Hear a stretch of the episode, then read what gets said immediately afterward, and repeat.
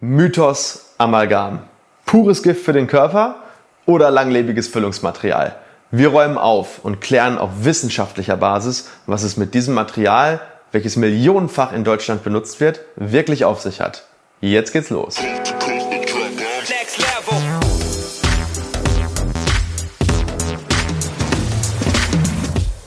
Hallo liebe Community, mein Name ist Dr. Stefan Helker und ich heiße euch herzlich willkommen bei der Audioversion unseres erfolgreichen YouTube-Formates Implatalk. Sollten dir die visuellen Einblendungen an der einen oder anderen Stelle fehlen, komm gerne nochmal auf unseren YouTube-Kanal und schau dir das passende Video an. Und jetzt viel Spaß mit dem Podcast. Ich habe gelesen, durch Amalgam kann man eine Quecksilbervergiftung bekommen und die Organe werden langfristig geschädigt.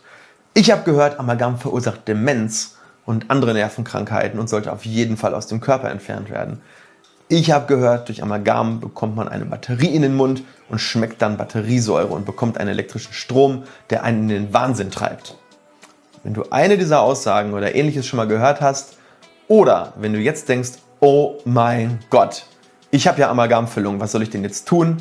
Dann solltest du definitiv dranbleiben, denn wir klären in den nächsten Minuten, welche dieser Aussagen wirklich wahr sind und was vielleicht durch die Presse, bestimmte Ärztegruppen oder andere Interessengemeinschaften behauptet oder manipuliert wird, um den eigenen Nutzen aus dem Thema zu ziehen. Denn in diesen Zeiten wissen wir, Fakten sind oft nicht immer das, was sie zu sein scheinen und ja, häufig werden Laien durch ja, fehlendes Wissen und durch eine bestimmte Art der Darstellung total leicht manipuliert und es herrscht FAT, also Fear, Uncertainty und Doubt, was auf Deutsch so viel heißt wie Angst, Unsicherheit und Zweifel. Und es gibt ganz viele Leute, die das schon früher, also diese Amalgam-Diskussion, die hat ja in den 90ern schon angefangen oder in den 80ern, eigentlich sogar noch viel, viel eher, die das dann schüren, um irgendwie ihre eigenen Interessen irgendwie zu pushen und äh, daraus irgendwie einen Mehrwert zu kriegen und äh, zum Beispiel Produkte zu verkaufen, die das Ganze dann, naja, sag ich mal, äh, ja, die das Ganze dann ausnutzen. So, und das Ganze wird natürlich nicht nur zum Beispiel bei Amalgam gemacht, sowas gibt es bei den Finanzmärkten, sowas gibt es in anderen Bereichen, also diese Manipulation durch Meinungen und dadurch wird halt der kleine Bürger äh, manipuliert und äh, ja, dadurch machen die Großen dann Gewinne. Und im Fall von Amalgam, aber eben auch in der Zahnmedizin, ist es halt ja, sehr, sehr eindeutig. Und da macht es vielleicht mal Sinn, wenn wir uns diesem Thema mal von der wissenschaftlichen Seite nähern und das Ganze mit ZDF, also Zahlen, Daten, Fakten, Fakten unterlegen und äh, ja, nicht irgendwie so irgendwelche Meinungen, ARD, Ahnen, Raten, Deuten. Ne, das ist, äh, sag ich mal, nicht das, was wir auf diesem Kanal möchten, sondern wir wollen wirklich eine gute in der Berichterstattung ist es ja nicht, ist ja kein Journalismus, aber ich möchte einfach mal über dieses Thema aufklären. Ich denke, ähm, gerade was das Thema anbelangt, kann ich das auch tun, denn ich habe mich mehrere Jahre mit diesem Thema beschäftigt im Rahmen meiner Doktorarbeit und ich glaube, jetzt ist es Zeit, das Ganze mal so ein bisschen aufzuarbeiten. Liebe Community, bevor es weitergeht mit dem Video, habe ich eine Bitte an euch. Wir geben jede Woche unsere besten Infos zum Thema Implantologie, Zahnästhetik, Zahnarztangst besiegen und Mindset raus. Und wir sind auf eure Hilfe angewiesen. Wenn dir dieses Video und dieser Kanal gefällt, dann zeig uns doch deine Anerkennung mit einem Daumen nach oben. Und wenn du uns wirklich helfen willst und dein Wissen regelmäßig erweitern möchtest, dann klick auf den Abo-Button und aktiviere das Glöckchen. Und nicht vergessen, ich beobachte euch. Und jetzt weiter mit dem Video. So, was ist Amalgam nun eigentlich? Weil die meisten wissen ja gar nicht, was das überhaupt ist. Alle wissen nur, es ist Quecksilber drin und Amalgam ist eine im Dentalbereich benutzte Legierung von Quecksilber, Silber, Kupfer, Indium, Zinn und Zink. Und da gibt es verschiedene ähm, Mischungsverhältnisse. Jeder Hersteller hat da so ein bisschen andere Mischungsverhältnisse. Aber so diese Dinger, also diese Metalle sind halt drin. Und je nach Hersteller ähm, unterscheidet sich das halt einfach ein bisschen.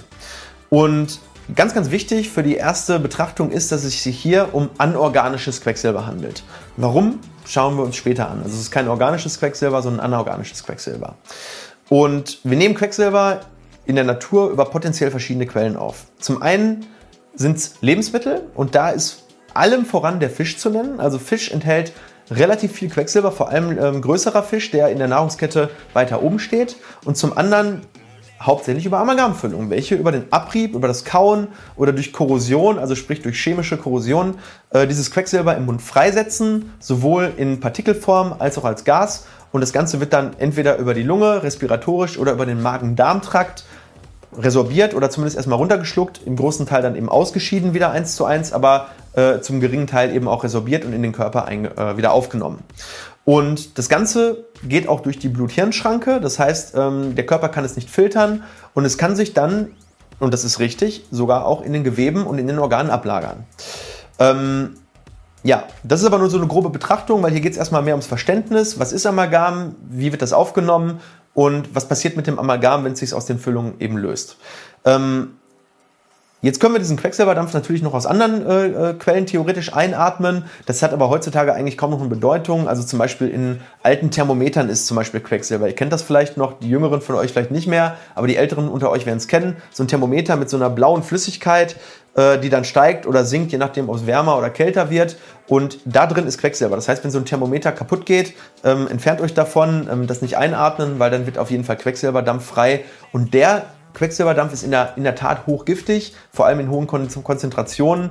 Ähm, in chemischen Werken wird das noch benutzt, aber da gibt es ja auch Sicherheitsvorkehrungen, ähm, sodass äh, die Mitarbeiter das dann eben nicht in hohen Konzentrationen einatmen. So, wie viel Quecksilber wird aber nun über welche Quelle aufgenommen? Und wie schädlich ist es denn wirklich? Ähm, man kann das Quecksilber im Urin oder im Blut messen, aber relevant für die toxikologische Betrachtung sind vor allem die Quecksilberwerte im Blut ähm, weil die Sachen, die im Urin sag ich mal, gemessen werden, die ähm, häufig bei Ausleitungen auch gemessen werden, also wenn Amalgam ausgeleitet wird, das ist extrem verfälscht. Zum einen durch die ähm, Nierenfunktion, also wie, wie verdünnt oder wie verdickt ist, das, äh, ist der Urin jetzt wirklich und äh, das ist auch sehr schwankungsanfällig, also mal hoch, mal sehr niedrig. Das heißt, wenn man will, kann man hier sehr hohe Spitzenwerte messen, die aber überhaupt nicht den Durchschnittswert repräsentieren. Blutwerte sind da anders. Das heißt, die ähm, repräsentieren halt eher auch den langzeitstabilen äh, Wert und sind halt aussagekräftiger wirklich für die Amalgambelastung oder Quecksilberbelastung im Blut oder auch in den Organen. Also das korreliert dann sehr stark. Da gibt es ganz, ganz viele Studien, ähm, die musste ich damals alle durcharbeiten. Von daher weiß ich das relativ genau. Und hier schauen wir uns einmal vielleicht auch mal so geografische Unterschiede in der Bevölkerung an. In Deutschland liegen die Blutwerte für Quecksilber im Mittel so zwischen 0,1 und 1,8 ähm, μgramm, also Mikrogramm. Und das sowohl mit als auch ohne Amalgamfüllung. Also das ist so die Range, in der sich das Ganze bewegt, 0,1 bis 1,8, im Mittel ähm, so 0,6 bis 0,8. Ähm, und jetzt schauen wir uns mal den gesetzlich festgelegten Grenzwert für die Belastung von Amalgam an. Und der liegt bei 5 Mikrogramm. Also wenn wir jetzt sagen, wir haben einen Durchschnittswert von 0,6 mit einer Range nach oben bis 1,8, wobei das nicht an den Amalgamfüllungen liegen muss, erkläre ich gleich was zu, dann liegen wir in Deutschland weit unter den Grenzwerten. Ganz, ganz weit. Und jetzt muss man aber auch mal gucken, wie wird dieser Grenzwert denn festgelegt? Der Grenzwert wird ja festgelegt ähm, als Grenzwert, der noch einen gewissen Mindestabstand hat, bis allererste toxikologische Auswirkungen ähm, stattfinden. Dass Quecksilber in einer hohen Dosis ein Gift ist, ist vollkommen klar. Aber wir haben erste Symptome einer ganz leichten Quecksilbervergiftung in Studien gemessen, erst ab 35 Mikrogramm pro Milliliter Blut. Das bedeutet, ähm, eine Studie hat ergeben, dass wir etwa 450 Füllungsflächen Amalgam bräuchten, um allererste toxikologisch relevante Symptome, zum Beispiel äh, Zittern oder eine niedrigere Nervenleitgeschwindigkeit überhaupt messen zu können. Und das auch nur bei sehr empfindlichen Personen. Ähm, es gibt eine andere Studie, die hat das mal gemessen. Das Mittel bei Nicht-Amalgamträgern liegt bei 0,3 und das Mittel bei Amalgamträgern liegt bei 0,7. Das heißt, wir haben hier ein Fünfzigstel von dem Wert, der sozusagen ähm, anfängt, dann wirklich mal bedenklich zu werden, oder ein Achtel von dem, was die, was sag ich mal, das Gesetz vorschreibt, äh, was, so ein, was so ein Mindestgrenzwert sein soll. Ähm, so, jetzt wissen wir, dass trotz Amalgamfüllung toxikologische Grenzwerte bei weitem nicht erreicht werden. Und das alles, obwohl das Quecksilber beim Kauen immer wieder ab freigesetzt wird. Kaugummi, ähm, irgendwelche harten Sachen, Kerne. Also trotz dieser Freisetzung liegen wir bei Amalgamträgern nur bei 0,7 Mikrogramm pro Milliliter. Aber das ist immer noch nicht die ganze Wahrheit. Jetzt schauen wir mal über Deutschland hinaus. Deutschland ist ja eine Nation, wir essen nicht so viel Fisch. Ähm, es gibt ganz viele Nationen, die essen natürlich viel, viel, viel mehr Fisch. Und ähm, äh, Fisch ist vor allem eine Quelle für das sogenannte organische Quecksilber. Also man muss sich das so vorstellen, das Plankton im Meer, das nimmt so ganz langsam das Quecksilber auf, was so, sag ich mal, im, im Meer rumschwimmt. Dann wird das von ganz kleinen Minifischen, von so kleinen Krebschen gefressen. Die werden dann von kleinen Fischen gefressen. Die werden dann wiederum von mittleren Fischen gefressen. Und die werden dann von den großen, von den Thunfischen, von, von, von Haien, von, äh, also von den Raubfischen halt gefressen. Und in diesen Fischen ist die Belastung mit Quecksilber extrem stark. Und ähm, jetzt schauen wir uns mal die Werte großer fischessender Nationen an. Und hier gab es eine ganz, ganz große Studie in Japan. Hier wurden 18.000 schwangere Frauen untersucht und da wurden die Quecksilberwerte bestimmt. Und hier wurden durchschnittliche, nicht in der, in der Spitze, sondern durchschnittliche Quecksilberbelastungen von 4 Mikrogramm pro Milliliter gefunden. Das heißt ganz knapp unter dem Grenzwert und äh, um den Faktor 7 höher als die Belastung mit Amalgamträgern hier in Deutschland. Das heißt, diese Frauen hatten eine siebenfache Belastung mit organischem Quecksilber, welches deutlich toxikologisch relevanter ist und viel, viel schädlicher. Ähm, und das kommt durch den äh, häufigen Fischkonsum. Und jetzt wissen wir ja, dass Japan zu den Nationen mit dem besten Gesundheitsstandard und mit der höchsten Lebenserwartung weltweit gehört. Und jetzt muss man das Ganze mal in Relation setzen. Wie gefährlich kann denn Amalgam jetzt wirklich sein? Ähm, zum einen ist es bei uns das anorganische Quecksilber, zum einen ist die Belastung ein Siebtel und zum anderen gibt es andere Nationen, die haben trotzdem eine viel höhere Lebenserwartung und einen höheren Gesundheitsstandard als wir. Und ähm, ja, da muss man einfach mal die, die Relation mal einfach herstellen, dass es anscheinend wohl doch nicht so schlimm ist mit dem Quecksilber, wie es jetzt vielleicht von der Presse oder von vielen Artikeln eben dann äh, pro, äh, propagiert wird. Und äh, all diese Frauen hatten kein Zeichen einer Quecksilbervergiftung. Also dazu kommt, dass, äh, ja, dass diese Frauen untersucht worden sind und da wurden dann die Messungen gemacht, die mit Quecksilber halt relevant sind. Und da waren keine Ausfälle, gar nichts. Also keine toxikologischen ähm, ähm, äh, Messwerte erreicht worden, die irgendwelche Ausfälle im neurologischen oder in anderen Bereichen eben bedingt haben. So, jetzt haben wir im Quecksilber, äh, äh, im, äh, in der Amalgamfüllung das anorganische Quecksilber und es gibt hunderte weitere Studien, die genau diese Beobachtungen beweisen. Und ähm, das Quecksilber in dieser Dosis, wie es in der Amalgamfüllung halt freigesetzt wird, selbst wenn du 20 Amalgamfüllungen hast, null toxikologische Relevanz haben. Und man kann sich auch mit, mit Salz umbringen. Also die Dosis macht das Gift, das hat Paracelsus schon gesagt. Und Genauso ist es beim Amalgam auch. Das lagert sich natürlich in den Organen an. Das lagert sich im Gehirn an, in der Leber, überall, wo es eben dann, ähm, wo es dann halt gestoppt wird und eingelagert wird. Das Problem ist, wenn es keine Relevanz hat, toxikologisch, dann kann man das, wer weiß, wie schreien das äh, Quecksilber ein Gift ist. Wir haben auch andere giftige Stoffe, die in niedriger Konzentration unschädlich sind und in hoher Konzentration eben deutlich schädlicher. Bloß beim Amalgam wird da halt ein Riesenbohai draus gemacht oder wurde ein Riesenbohai draus gemacht.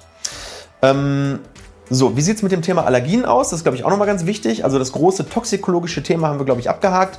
Jetzt kommt noch das Thema Allergien. Wird häufig behauptet, äh, Quecksilber ist hochallergen, löst Allergien aus oder wenn man eine Allergie hat, dann ist es ganz, ganz schlimm. Ja, es gibt diese seltenen Kontaktallergien vom Typ 4. Ähm, wenn die festgestellt wird, dann ist das in der Tat auch eine Kontraindikation für Amalgam. Ähm, das äußert sich dann in Rötungen im Kontaktgebiet ähm, und ja, das Ganze kann ganz einfach durch einen Epikutan-Test nachgewiesen werden. Wenn eine Allergie nachgewiesen wird, dann kann man das auch bei der Kasse so, äh, im Prinzip äh, beweisen oder hinterlegen und dann bezahlen die Krankenkassen diesen Patienten dann auch Ersatzfüllung, also Komposit- oder äh, Keramikfüllung. So, und dann gibt es noch einen re äh, letzten relevanten Punkt und das ist der potenzielle Strom, der durch Amalgamfüllung im Mund ausgelöst werden kann. Und ist das theoretisch möglich?